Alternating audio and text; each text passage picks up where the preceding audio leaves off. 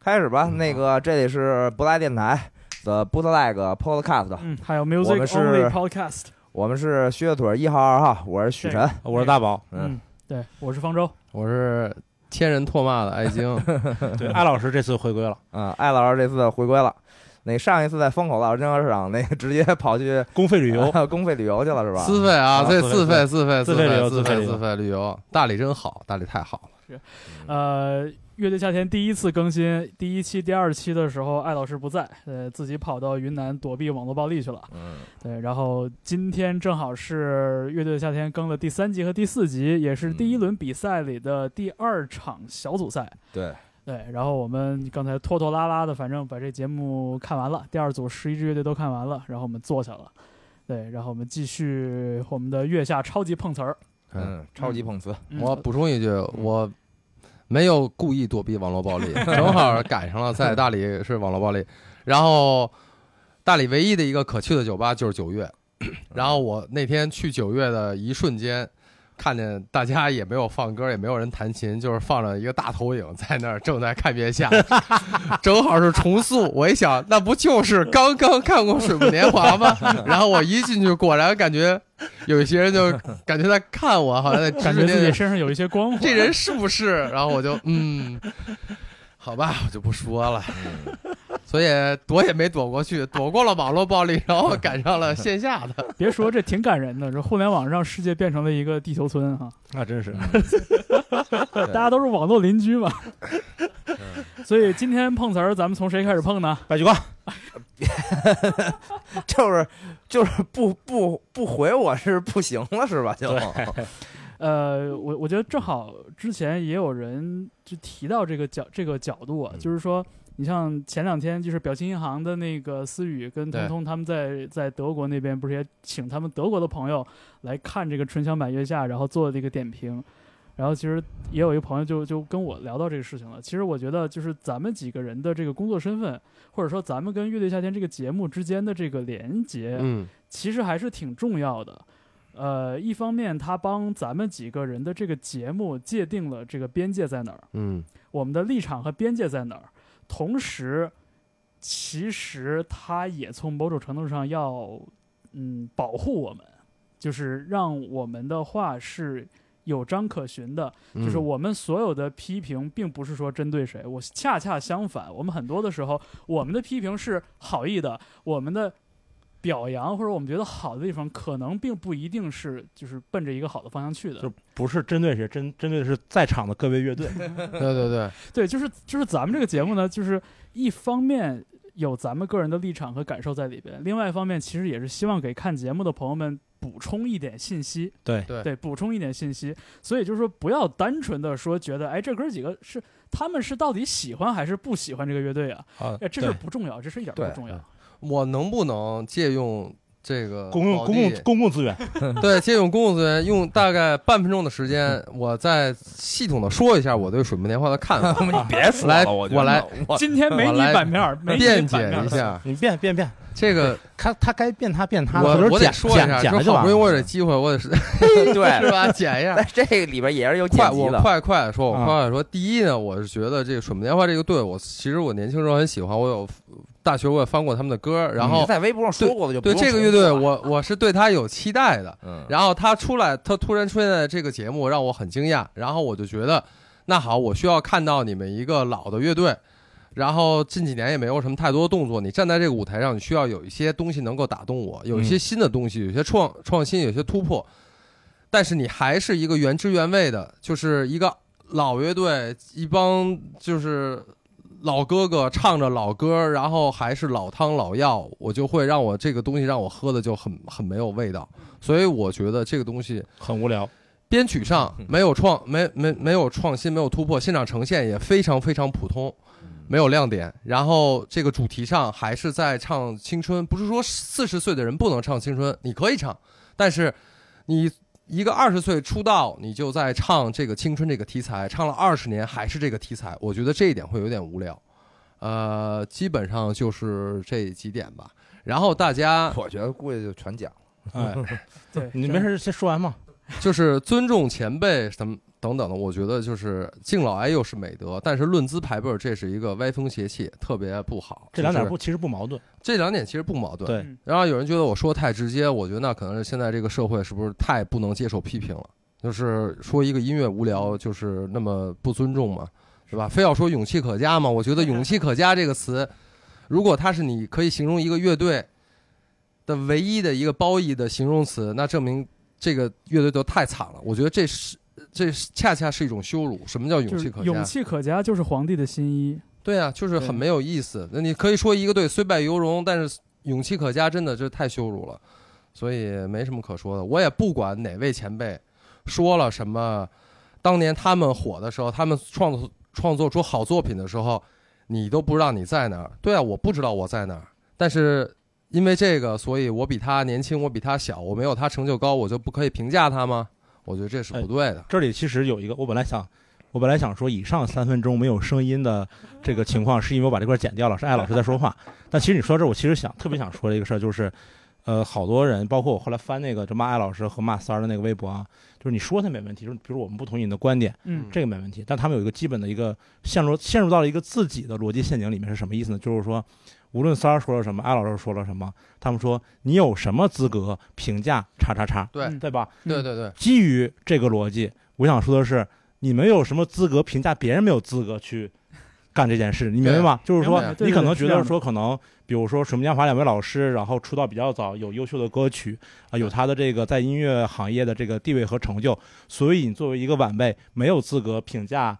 前辈。那么反过来，你作为一个音乐行业外的人，你可能你知道的乐队都没有艾老师办过演出多的这种人，又有什么资格去评价别人不能评价别人呢？所以基于他们自己的逻辑，这个逻辑是有问题的。对这个逻辑非常有问题，所这以就是就你看在你看在我的微博上有好多人出来骂三儿，然后你就看到这些人，他们就像是跑到别人家门口，然后扔了一坨大便，然后就跑掉了。对，就是他们不是针对事儿，绝不是针对事儿，对绝不是针对观点，他们甚至都不是在针对对人，。而且如果你把这个大便拿出来验了 DNA，发现是谁扔的话，他跟你说你网暴我。嗯，对，这个有是谁会这去 DNA 别人的大 我就说这个这意思，你明白吗？？所以其实这个逻辑还会贯穿还会今伴天伴随我们的？对，对，贯穿或者伴随我们今天接下来要说白举纲的这对，件事情。就是一个通行的。现在我觉得就是这社会上比较大的一种一个混混蛋逻辑，就是你行你上。我非常啊不对对同对意这个逻辑，对我我非常不同意这个观点。没错，你行你上，所以我不是一个音乐人，我没有自己的作品，我就不能评价别人的音乐。这是一个，这是一个非常混乱的，会这这非就是常我跟赵大宝说那个嘛，这我这说个那逻辑太可怕萨了。基在那个记者发布会上说，那个有记者质疑他说：“你不是职业运动员，你没有踢过职职业足球，你来当教练，你当的好吗？”对啊萨基回他说是：“如果你想当一个马术师，你难道像要当一匹马吗 对啊，呃萨基还是这是影响多少人 的穆名帅啊里尼奥，？”嗯对啊呀、这个对就是这个太太扯了，而且有一个行业是，不管是乐评人也好，还是业内从业者也好，就是我们是在这个行业里面工作的人，我们可能自己本身不是乐手，不是音乐人，我们不写歌，我们不弹琴，但是这个并不代表我们不可以评价一首歌、一首一一个音乐人或者一个作品，这是这个事是儿，这个事儿上一次录这节目这你不你不在的时候，其实我们有一个讨论，就是我们觉得，与其说叫专业乐迷，不如说叫从业乐迷。对对，对就是我觉得这个呃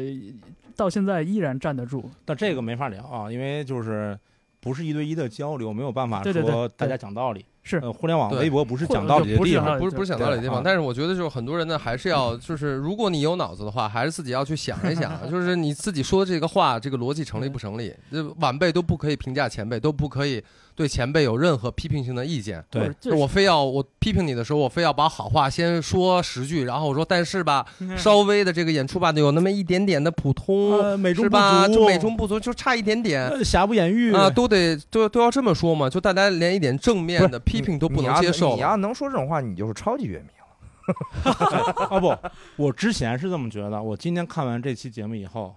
我觉得啊，就是超级乐迷跟大众乐迷，我说实话，通过今天这一期，我发现没什么区别。我觉得就是就是在这个节目里边啊，超级乐迷和大众乐迷他们能比较好的贯彻这个节目的标准，就是如果你喜欢，你投票；如果你喜欢，你投票。大众乐迷是这样的，超级乐迷也是这样的。嗯，对，你就是这个事情，我们不用对考虑，因为我们不用考虑超级乐迷他到底有多懂，对吧？ 嗯就是周迅的音乐知识和张亚东的音乐知识显然不在一个层面上，嗯但是不重要，就他们都坐在同一个位置上，他们都有时票，都对只是乐迷嘛，只是说，只是说这个标准没有，我觉得没有办法适用在从业者身上，但是他片头写的可是啊，就是这个节目只有一个标准，就是你喜欢还是不喜欢。问题就在这儿。对，就是如果我们较真儿的话，我是觉得这个，如果你喜欢，请投票，这个话对于从就是从业者来说，对于台上的那个二楼的专业乐迷来说不适用。嗯，对因为你有你知道太多的信息了，你没有就是你评判那个喜不喜欢是非常综合的。如果台下的人或者比如说台上的人，大家没有见过五条人是吧？对，没有见过呃刘鑫的《遗忘俱乐部》，那他们 OK，我现在看什么就是什么。嗯但是如果你是一个从业者的话，你已经掌握太多信息了。嗯你的这你这个喜不喜欢的评判，就不是基于现场表演的评判了，而是嗯基于你所有过往的知识的一个一个综合。这就是为什么我们不太喜欢的一一个情况，就是专业乐迷忍不住会讲：“我认识乐队十多年了。”嗯，对就这，但是你对于从业人，你你真认识十多年，你是不可能不提这个事儿的，因为对这个十十多年的认识是构建了你现在投票与否的一个重要的基础。而且而且我再补充一点，还有一点就是在当时我在做专业乐迷的时候，我我的投票我还受到了一点影响，就是因为我知道每天是十一个队，然后晋级六个队，所以我给自己的要求就是，你今天只能投六票，我只能给六个乐队投票。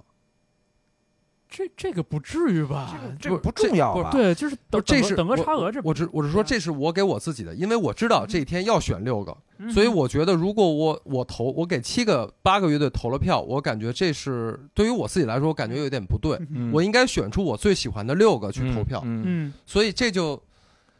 就是产生了一种情况，就在有些乐的时候，其实我很纠结。嗯比如像今天我们会看到的，比如像不速之客，嗯像左右，嗯呃，包括像白举纲，其实我都有犹豫，我很犹豫。嗯如果不考虑到，我觉得我今天只能投六票这件事儿，可能这些我会投票。我我觉得就是，当然，这是我一个对自己比对较一个可能说就更高的一个要求，我就觉得我投了更多的票，对这个就感觉好像不太不太对一样。当然就是你对自己提这个要求没有任何的问题，就是这个也不影响到这个节目最终的结果走向。但是我觉得有一点不公平的地方在于，因为你节目行进，你的投票是线性的，你是一个乐队的投票，一个乐队一个乐队的演，是一个乐队一个乐队的投，是你没有一个最终的机会说你能重新 review 一下这十一个乐队，嗯对，来、这个没办来法决定一下说到底哪个六个乐队是你觉得出色的那六个。确实，就是这个，这这是一个一个就是流程上的一个一个 bug，所以我只能说，在每投一个票的时候，我都会比较谨慎你，会多斟酌一下。我会多斟啊酌一下。这这就是好，这是好的。对。然后今天我们，我刚才在另外一个电台录完了以后，大家说选一下今天你最喜欢的这几个乐队。嗯啊，然后我看，我觉得最后我投票的那个六个乐队，跟我现在整个录完节目沉了这么长时间，今天又重新看了一遍剪辑过的节目以后，我的选择是一样的。其实 OK，那很好，对那很好。还是这些乐队，艾老师是一个表里如一的人知行合一。啊，知行合一而。且主要还是帅。就微博好多人说我丑，我有点接受不了。这说别都行，说我丑，我接接受不了了。我不是真的，等你们长到三十我八岁的我我时觉候我啊，觉得咱看这你长成期节什么我样觉。得咱这期节目应该到这儿，这个收听量就已经下去了。嗯对，没错。来吧，聊聊我觉得也是，聊聊老白也好，小白也好，来吧，这个今天这个第二组节目基本上是，我觉得整体状态都是比较靠近根源摇滚乐的那个那个劲儿，嗯嗯为有点主。对，呃，那咱们咱们是先说说重型啊，还是先说说白举纲啊？随意来啦说呗那咱就随意那咱就说说白举纲吧。哎说说嗯小白。对，白举纲带着自己嗯的乐队叫白日梦症候群，呃，表演了一首自己白举纲自己写的歌儿啊、然后这个歌曲之前是在《我是唱作人》这个节目里边对演过，这这是我刚才攻克了攻克了一下。对，然后在节目里边也有提到说，白举纲的这个乐队的班底有吉他手和贝斯手是来自直网乐队，啊呃对呃直也网也是一个就有点有点核儿有点 gent 那个感觉。对，新派重型音那乐现在，嗯，对。呃，然后这个表演有很大的争议啊，这个争议我我不知道，我不知道你们几个人对白举纲这个和他的乐队的这个表演有什么样的一个立场，是偏好的还是偏坏的评价？许老板来吧，我已我已经在节目上表表，这不是表过被态被了剪了一部分吗？啊，就对，这个许许晨是这一期在这一期的那个录制现场就是发表的观点，嗯对但是在成片儿里边儿是被剪掉的一部呃分哈。对， 本来以为这期就火了，结果结果悄无声息。微博叫下边还是骂我的结。果对火的是象征老师，，对，向征老师这就是次恨许不成争，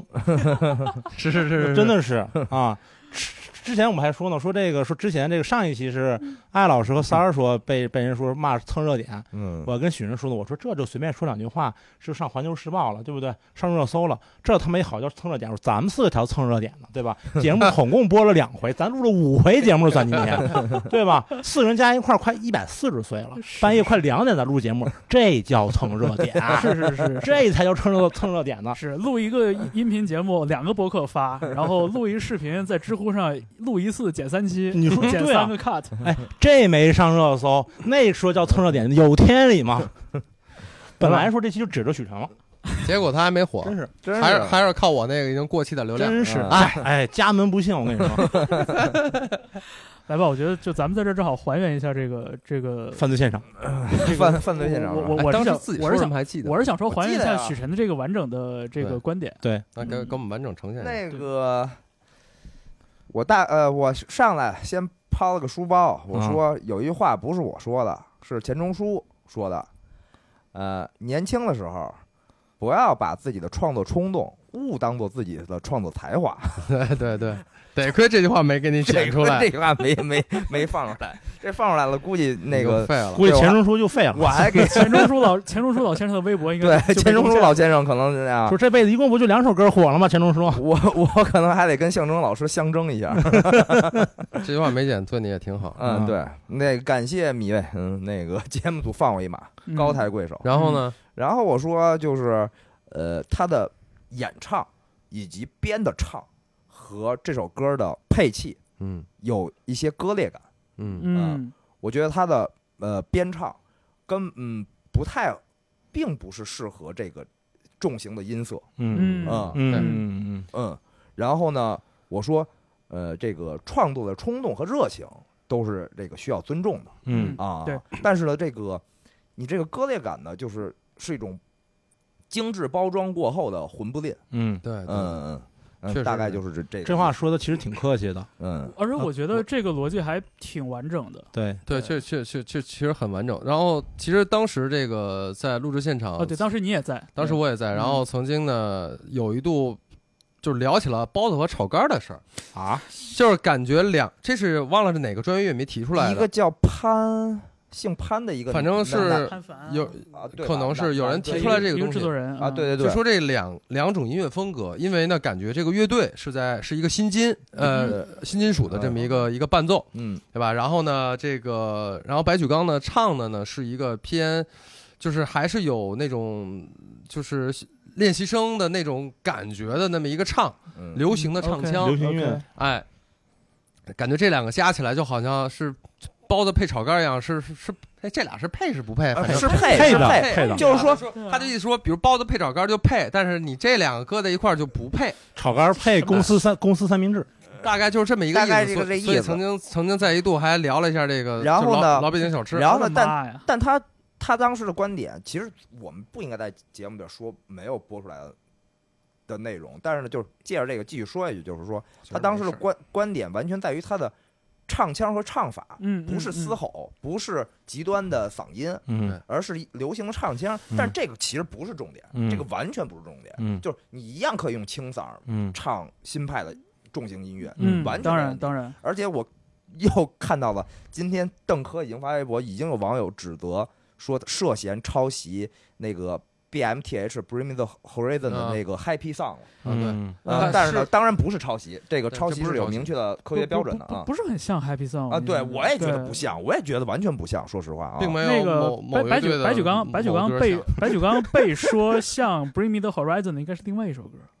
但是我 看邓甚科，至是另外一首歌。我看对邓科在微博上在说啊，然后就是当时我在现场听的时候，嗯在某一个段落，我也听到了，就是有 BMTH 的那种影响和对东对西在这里边这。个这对对个这个 reference 我觉得是很明确对的，对对对，嗯，当时我也听到他们了自己。会喜欢这个，那对肯，定喜欢，会有一点，对，肯定会有一的点。那那对尤其是那两个乐对手，吉他、贝斯肯定应该是对对喜欢那个 BMT。是是是我我是我是觉得，其实这个事儿出来以后，我我曾经有一次跟方舟聊天儿，这个我好我记得是跟你聊天儿，我提我就说我就说出过，都都记不得跟谁 聊了。应该是你。嗯三分钟电话，然后呢，我我当时我我当时说的就是，他这两种东西吧，就是这个音乐跟他的跟他的唱这两个加在一起，我呢会感觉有一点不适应，我还嗯我会觉得有点别扭违，和就是现在有很多做 fusion 嘛，嗯，两种风格融合在一起，我觉得没有问题、嗯 f u s i o n 是好的，这逻辑没问题。嗯这个逻辑是没有问题。但是他的这个这次的表演会让我当时看起来说不好哪儿，还是会觉得有点别扭。嗯我觉得可能还是跟风格两种风格的这个 fusion 是相关的，嗯嗯嗯，但是这种不适应或者说这种感觉有点哪儿不对劲的这个这个东西，究竟来自于他这个东西是做的不好，嗯是真的就做的不好，嗯还是说受制于我听的东西，我有局限性。嗯我们这些专业专业乐迷，可能我们有我们的一些局限性在，嗯就是可能真的是像他说的，这当然他当时今天今天白举刚说，就是可能你们听的不够多。对对，当时其实我听到这话，我也很不爽，嗯，我觉得哎呀，是对吧，小朋友，这我听的应该也不比你少，但是就是不不排除这种可能。嗯，不真的除不不排除除这种可能，就是很可能我们虽然是说是专业乐迷怎么怎么样，我们代表行业，但是你谁也不能说我们所有东西听到的都有那么多，嗯就是都对对能对涵盖了所有就东西。是暂时没有办法保证这个专业乐迷团里边，呃，大家的知识储备能 cover 到每一个风格。对啊，而且而且而且很有可能这个东西，说实话，可能过了几年，它成为了一个很流行的一个趋势，嗯，就大家成为一个主流东西，大家都去做这个东西，嗯然后回来回过头我们看，哎呀，可能这个白日梦症候群或者嗯白玉光老师这个乐队，他做的是一个在当时那个年代比较超前的一个超前东西的，OK，嗯有这种可能，有我我不否认这种可能，有这种可能，呃很可能我们就但是那那真是家超前家是家门不幸啊，不是超前是不可能了啊！我我我就说这意思，很可能他现在我们觉得我自己听着有点别扭，我不能说是肯定他这个东西做的不好，也许是我有局限性， 这个是有可能的。嗯这是有可能不的能。对，排这个除是这有个可可能能，性不对这个不排除，这是有可能，但是当时我确实没有被这个演出完全的打动，没有打动你。嗯没有对，打他动也你。会有些点会让我觉得有一点，会有一点做作，呃，我我我的我的感觉吧，说不，好，嗯，嗯所以我没有投票。对，就但是我犹豫了很久，是吧？因为我觉得他很卖力，真的很卖力，对，在演，用用功这个事儿，我觉得没有人怀疑。我觉得许晨说那个就是关于唱和演奏的这个这个关系啊，我我我我我，就是因为我没有在现场嘛，我只是看了这个节目最终剪辑的那个版本。我是觉得就是说，一方面这个歌儿说到底，它的骨架还是一个流行歌曲。嗯，就我觉得它这个骨架是流行歌曲，就是它的这个唱的部分，就它的这个词曲的这个部分的这个主干，其实是非常通俗的，它的对旋律也很简单，呃，而且就是说它没有跟这个演奏这部分结合在一起，就是会有这种就是好像是给一个很简单的一个歌加了一个特别复杂的一个外壳，对，加了一比较重型的东西，对，然后把这重型的音乐元素有点冲当成一种就是编曲方法给它给它加进去的，就是它是融合的不好。然后这个就会让我想到什么呢？就是包包括像那个 Bring Me the Horizon 这样的嗯乐队，我我会觉得，就是说这种重型音乐，你说它是金属核也好，还是说呃重型摇滚也好，我我的感觉就是它首先它是一种很强调技术，就是技术作为一种文化。嗯，的一种音乐风格，就是在这个流派里边，你弹得快、弹得猛、弹得好是会被人尊敬的，嗯，对吧？要不然你说有那么多啊，对，有有这么多例子，对吧？我就我就不展开了。所以就是在这样一个文化里边，就是你如果在整个的这个演奏技术层面和音色这个雕琢的这个层面，你得达到一定高度之后，然后你再下行去做一个稍微简单一点的歌儿，比如说《Bring Me the Horizon》，嗯这个乐队它曾经有一个风格的转向，对对吧？它到了 Happy Song 那个时期，已经变成很像流行摇滚，对就就是有流行音乐了，对，但是还有包包重金括属的音色在，对，然后你包括就今天节目里面左右的那个歌，我觉得也是这样的。对，左右的技术是很过硬的，对吧？对。他们今天在节目里唱的是一首比较温柔的歌曲，嗯，但是你看左右那首歌里边，所有露出那个和的那个那个节奏型的那个那个段落是非常猛的，就那个那对个分量是非常足的。对我觉得这个分量在白举纲的歌里还不够。嗯就是白举纲的歌里边会有那么一点段落，比如说有一点点 trap 那种那种那种节奏型的音色，然后会有那种吉他，就是大家甩起来就是那种那种抽风一样的那种节奏型，嗯，但是不够。嗯就是相比之下，你这个歌里边有太大的比例给了唱，给了词曲，嗯嗯，所以就是你这个乐队本身的整体性显得有点差。就是吉他手、贝斯手、直网乐队的技术和音色也是相当过硬的，但是我感觉他们没有发挥出来。嗯，对，然后说到歌词，就是我觉得这首歌的歌词呢，呃，稍微的直白了一点，嗯，就是感觉文学性上，因为如果谈词嘛，我们谈一嗯谈文学性，就是我觉得文学性还是差了点，差了点，还可以再好一点，嗯完还全可以打再好一点打打动不了你，呃，就是 打不动你就很，很直白，打动不了，也喝不过，哎我也喝不过，也合不过来，老师。也打动不了，也打不动。稍微的直白了一点，我觉得你们说的太理性了啊，就是我但是就是他是一个小他他今年多大？二十二谁十呀？二白举纲啊，二不知道啊，二十六吧，我25我岁看我看他显显示他参加我觉得他就是参赛的时候十九岁，哦，十九岁是一三年，所以现在应那该是一三年。啊，所以应该是二十六。哦，那那应该。我当觉打得之可年可以嗯就是在文学上再稍微的再写好一点，我觉嗯得二十六正是当打之年啊，当打之年，但是他这个歌词就是写的还是感就是觉就比较直简单了比较一点直白，我觉得就是只给，而且而且就只是给就是，我觉得那个核心传达的核核心信息也特别简单，就是是为了梦想，我要使劲往前冲。对对嗯对，没了就速度七十迈嘛， 我我我我觉得他这个这个如果再年轻几岁再这样给出来，我觉得可能 OK 吧。嗯现在我觉得他到了一个其实可以，嗯、再圆润一点的一个一个年，就是他我我觉得就是。小白他，我觉得啊，他这个这个演出，我觉得他很卖力，然后听了他这个故事等等，坚持梦想这些都特别好。嗯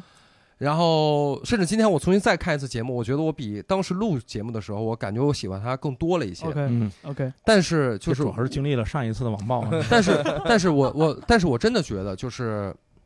当然我也没资格评价人家。如果有的话，我就是觉得，其实，在文学性上可以再去嗯，再再去深哎造，还有再上去升空间。雕琢一下写得雕更琢一好下但些这个这个回到刚才许晨更说好的那一个些观点了，就是说创作的冲动不等于创作的才华，嗯就是当然就是一个人二十多岁，然后他还有很长远的创作路和时间嗯。去变得更丰富，或者对是变得更高级，或者是更怎么怎么样啊。对但是有很多人其实二十七就死 了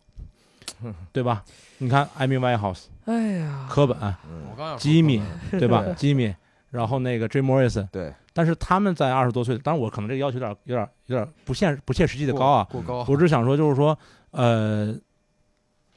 对于很多写作的人来说，尤其是比如说写这个虚构作品的人来说，其实二十多岁正好是他最好的年龄，嗯，最好的年龄，包括有创作冲动，包括他的人生经历等等等等。嗯，是呃，如果这个时候他没有的话，他想去拥有这一些，可能他需要吸收更多的知识，和需要更多的阅读，或者是经历更多的事经情。验，对对，这个不一定会随着他的年龄增长而增长。对如果他不去卖力去做这些事情的话，那么他也许只剩下创作冲动，对他没有办法通过努力来弥补他才华上的，嗯是这样嗯，，不能说是平庸吧，就是才华上的不足吧，嗯啊啊啊！有有点小小缺对，陷所以再再过很多年，可能他就只剩下努力了。对，确实真的啊。你看，你说提到科本，科本写《Apology》的时候，那他他才多大？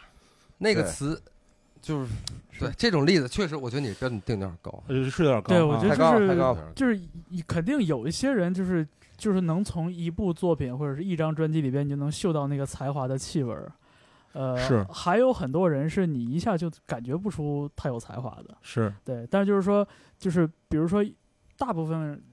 可能就是出色一点的音乐人，可能就是有才华，但是才华有限。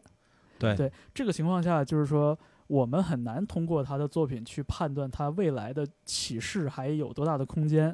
对，所以就只能是，我觉得也只能是就事论事了。就是说，所有对所有对未来的好的预测，都只能是一种一种期一种美好的美好的心愿，期待嘛，美好的期哎待。我觉得给他这么大篇幅，咱们真是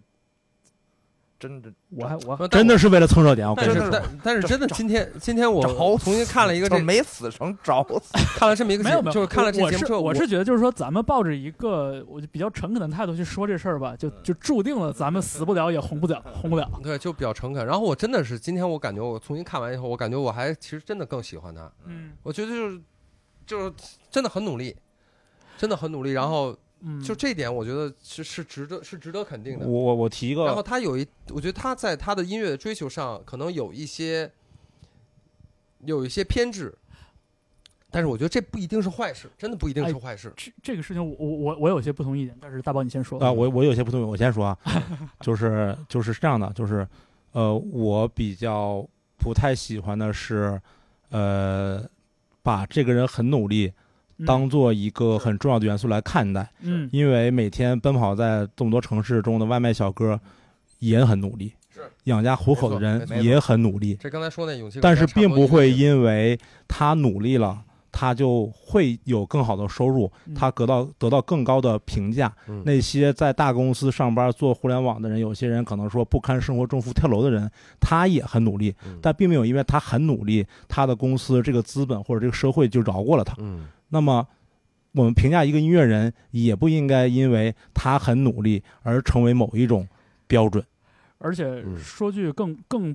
就是扎心的话，还有多少人不努力也成功了？老天赏饭吃，你没办法是没错，对是怎这么样，办？啊。所以就是这也是我们就单说，但是这个观点不代表说否认了他的努力，我们嗯承认这种努力那，对，那但对是我们从这个呃呃呃作品的展示来标看，准不能这或么或者说只能从这一场现场的这个展示来看啊，这个可能我们无法代表他所有的音乐作品对和所有他表达的东西。那只从这一个现场来看的话，我觉得可能不是那么呃能打动我。嗯嗯 啊，而且有一个明显的感受是这样的，就是我刚才想说，是你们说的太理性了。一个很感性的感受是这样的，就是，呃，我说实话，我不是很喜欢这个这个现场，嗯、然后里面可能当时我记得好像，比如说许晨也好，或者象征也好，他也说什么地上地下这些乱七八糟事儿啊，嗯嗯呃，有些表述可能我觉得不够准确。对我想表述的观点是说，为什么我不喜欢他，不是因为他不好或者因为怎么样，而是因为他给我的感受是他所做出来的音乐，就是怎么说呢，就是不是因为他是选秀出身，是偶像出身，我就否定了他，而是因为他做出来的这个音乐。给我的感受是，音乐工业和大公司能生产和包装出来的流水线产品，嗯嗯这个是我认为嗯大公司的这些呃歌手和独立音乐的一个最本质的区别。嗯独立音乐的这个最根基是我通过我的生活、我的经历、我的感受，去做出一些可能无法复制的东西。嗯然后，如果它进入主流视野或者被大公司签约以后，对吧？那么它可能会有更好的宣传资源，放大它的某的身上的某一个特点。而大公司，尤其是呃，比如男团、女团、呃，韩娱的这种这种公司，嗯它是先预设好一个东西，嗯，然后给一个人加上去，对就像嗯流水线包装一样。人的设一个人设，它是个流水线的过程。嗯那么今天的这场演出给我的感觉就是说，呃，它也许还不错，也许很多人喜欢，但是它是一个工业这个嗯工业制品，是一个可以包装的。就是嗯尤其对，对尤其如这可能说起来太太虚了。那么你对比后面的野孩子，对嗯你对比我刚才第一个想出说场的 Joy Side，嗯，这个就能看出来什么是包装的，而什么是他本来的生活的样子。嗯而摇滚乐之所以我们喜欢它，有一个原因就是说，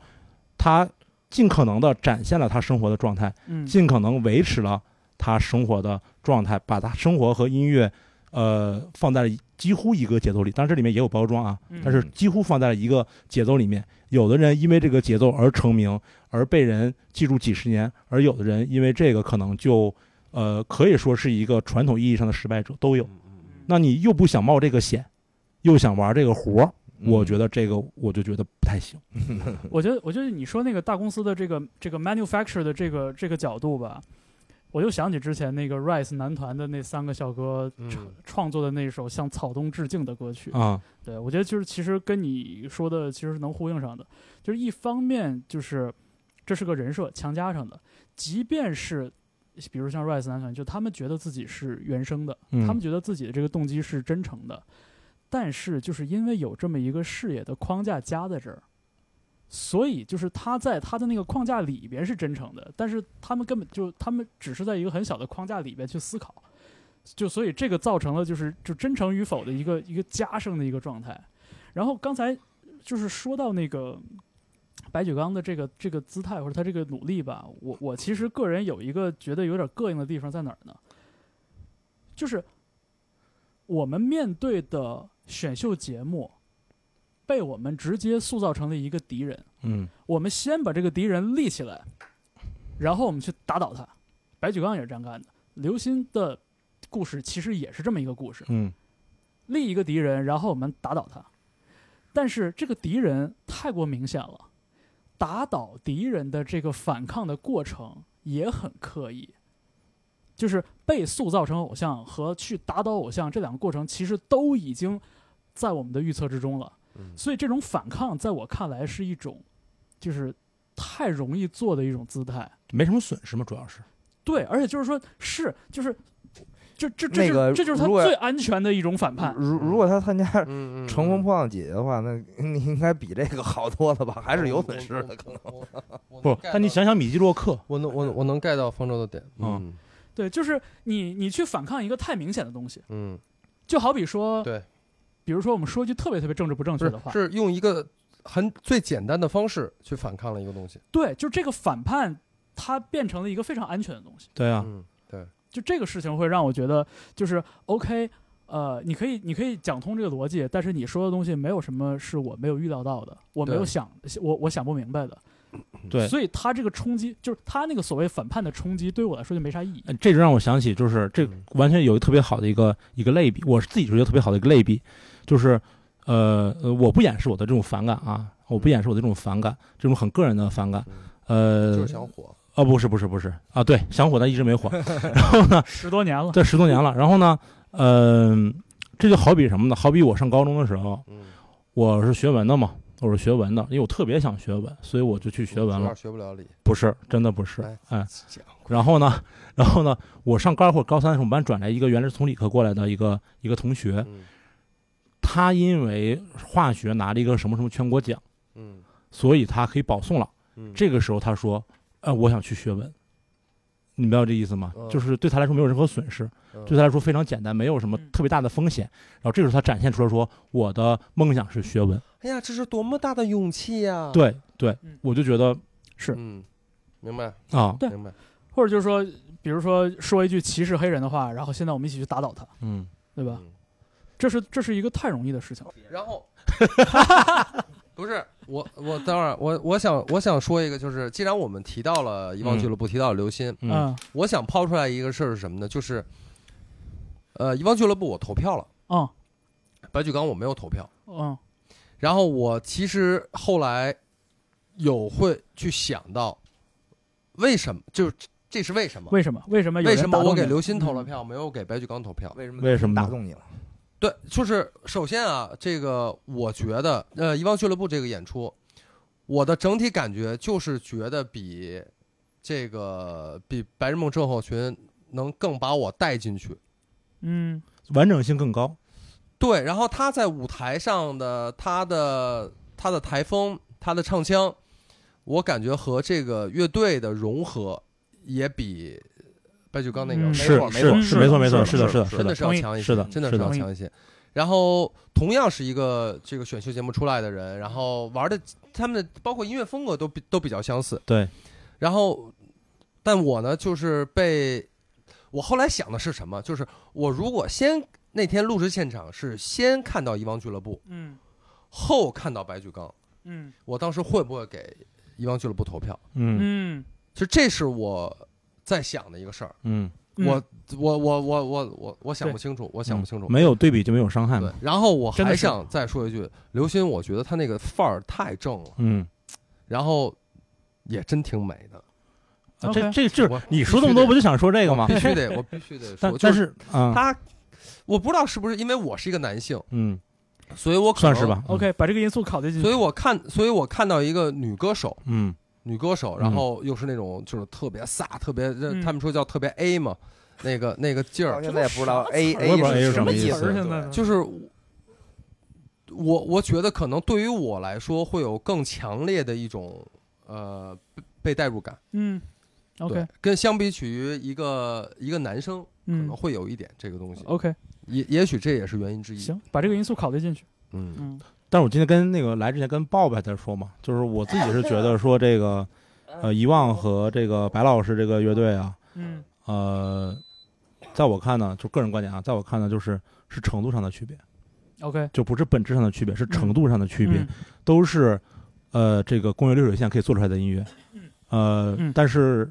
呃，遗忘俱乐部很显然他的作品的完整完整性更好，对，呃，完成度更高，然后他现场表演的这种效果更好，然后音乐合唱，然后包括台风啊，包括整个人的这个这个这个这个，像艾老师说人的这种气场结合的很好。结合的更好，嗯，但是它只是程度上的，我认为它只是程度上的区别嗯啊、这可能不对啊，但我但我是觉得它只是呃程度我上的我区别，这个我同意。所以，所以我就说，就是再说到专业乐评人这个事儿，呃，白举纲那个演出只有一个人投票，然后刘鑫那个演出，如果我没有记错的话，有九个人投票，九个人18九分人投十票。八对分，就是 OK，嗯这是同相近风格的一个同样都是选秀节目出来的嗯这个选手，嗯，然后他们表演的这个一个演出，嗯，为什么给刘鑫投票的专业乐迷要比给白举纲投票的人要多得多？会不会因为专业乐迷里面男的男占的性比比例重大比较大不？这个有这个可能，但是其实女生不少，我觉得得这有不少吧？得有小，这真的小一半儿，啊？也是是女性，所以这个东西我觉得就是，请你们不要太再质疑专业乐迷的这个所谓专业性。嗯我觉得大家对于一个音乐，刘鑫的这个表演就是比白举纲的那感觉完整性要好，嗯，对呃所以他的分数就会高一些。对，反正我我从我从就是看节目的角度来看呢，我就我同意，就是这个整个的，就是词曲唱演的这个结合度，我觉得刘鑫那个表演更好一些。对没错，呃，而且就是刘鑫一张嘴，他那个比较骚气的那种很很沙哑的那个女生出来，我觉得哦，是这个味儿对，跟这个有一点根源摇滚乐色彩的这个对这个风格是特别搭的。嗯对，呃，然后我就想到，就是说，可能跟风格有关系，嗯就是刘鑫选择的这个风格，或者他他喜欢的这个风格，本来跟他的这个人和他的嗓音条件就有对契更好合有契更好合的度契哎，合有度更好的更契合度。嗯对，然后白举纲的那个表演呢？就是一方面，我觉得他的唱腔就是他那个清嗓，我觉得对于现在流行的重型音乐里边都都，我觉得都不算是最好的那种清嗯嗓，而且就是说清嗓的存在一定要有死嗓的反差。那现在好对吧像那 BMTH 好像彻底也没有死嗓了。他他们是叛徒啊、就是呃，我我是觉得就是可能因为白举纲他喜欢的这个音乐风格相对要就是距离主流审美更偏远一些，所以说这个结合起来就会更难一些。然后包括就刚才说的这歌曲的主题嘛，嗯你看白举纲的那个歌，它的那个主题是还是比较阳光、比较正面的，嗯，就是冲冲冲那个感觉。但是你想，重型音乐里边，之所以重型音乐它的呃它存在的这个这个一一些源源头，还是说它在这个整个的音乐的这个图谱里边所扮演的角色，它其实都是偏沉重、偏压抑的。嗯这不是没有原因的，因为这个主题，你的文本主题要跟你的音乐主题能搭上。嗯，对对吧？你我印象最深，以前听《Bring Me the Horizon》，就他有一首歌就，就从头到尾都是在在哀嚎一样。嗯然后后来我看了看了那个故事的背景，是说哦，这歌因为讲的是一个就是呃那个一个一个凶杀案，嗯，他是以一个凶杀案的被害者的的口吻去唱出这个歌的。我觉得这这是一个比较典型的例子，就是嗯为什么重型音乐它会一直存在着，它会扮演一个一个一个特定的一个角色，角色嗯在整个的这个音乐图谱里边儿，赤橙黄绿青蓝紫，为什么它是黑的？就因为它的这个音乐形式跟一些主题是搭的。是嗯，你听说过什么什么异域黑金属？你没听说过异域 City Pop 对吧？对，就你好像说你让椅椅子乐团嗯唱唱一 Nick Cave 那种词儿，对吧？唱一黑金属那种词儿也不打。对，对所以我觉得这就是就真的白举纲他难啊，就他这个选择很难啊。但是我觉得对于刘星来说，他这个难度稍微低一点儿，而且就是像这种比较根源有有点比较 bluesy 那种感觉的那种摇滚乐的气质，跟他的嗓音条件，我觉得各方面，然后我觉得这个轻微的从自己的人设里边叛逃的这个这个这个这个结合，我觉得整个还是挺还是挺不错的。就是你你白举纲可能就他，因为他因为喜好的原因，他可能真的就是想跑很远，但是他没跑好。没跑明白。对，就是你刘鑫，就是你稍微少跑一点儿，其实反而效果更好。就是就说回到这个投票的权重嘛，就是决定一到底是哪一个群体更能左右这个乐队的晋级状况、打分状况，其实是大众乐迷。是的，对，因为对大众乐迷票多，对，没错儿，很简单对，很简单的一个数学。而且我是觉得，就是说，因为这个疫情的原因，每一次录制到场大众乐迷人数不一样，导致大众乐迷在总票数里边的这个比例是不一样的。对，我觉得这个事儿对于各组比赛来说其实是不公平的。嗯，当然他没办法，因为就疫情的原对因，没办法对是这没办法。但是这个是一个很明显的一个纰漏，对，从统从统计上来说，对，第一天是两百个乐迷嘛，第二天变哦成一百二，二十个乐迷了。第一天满分是两百八十分，对，第二天变成两满分。变成两百分200了。嗯当然，它没有影响到各组之间的这个公平性这个这个对公平性。对对对嗯，那倒是。一组之相间对还是还好对相对还好。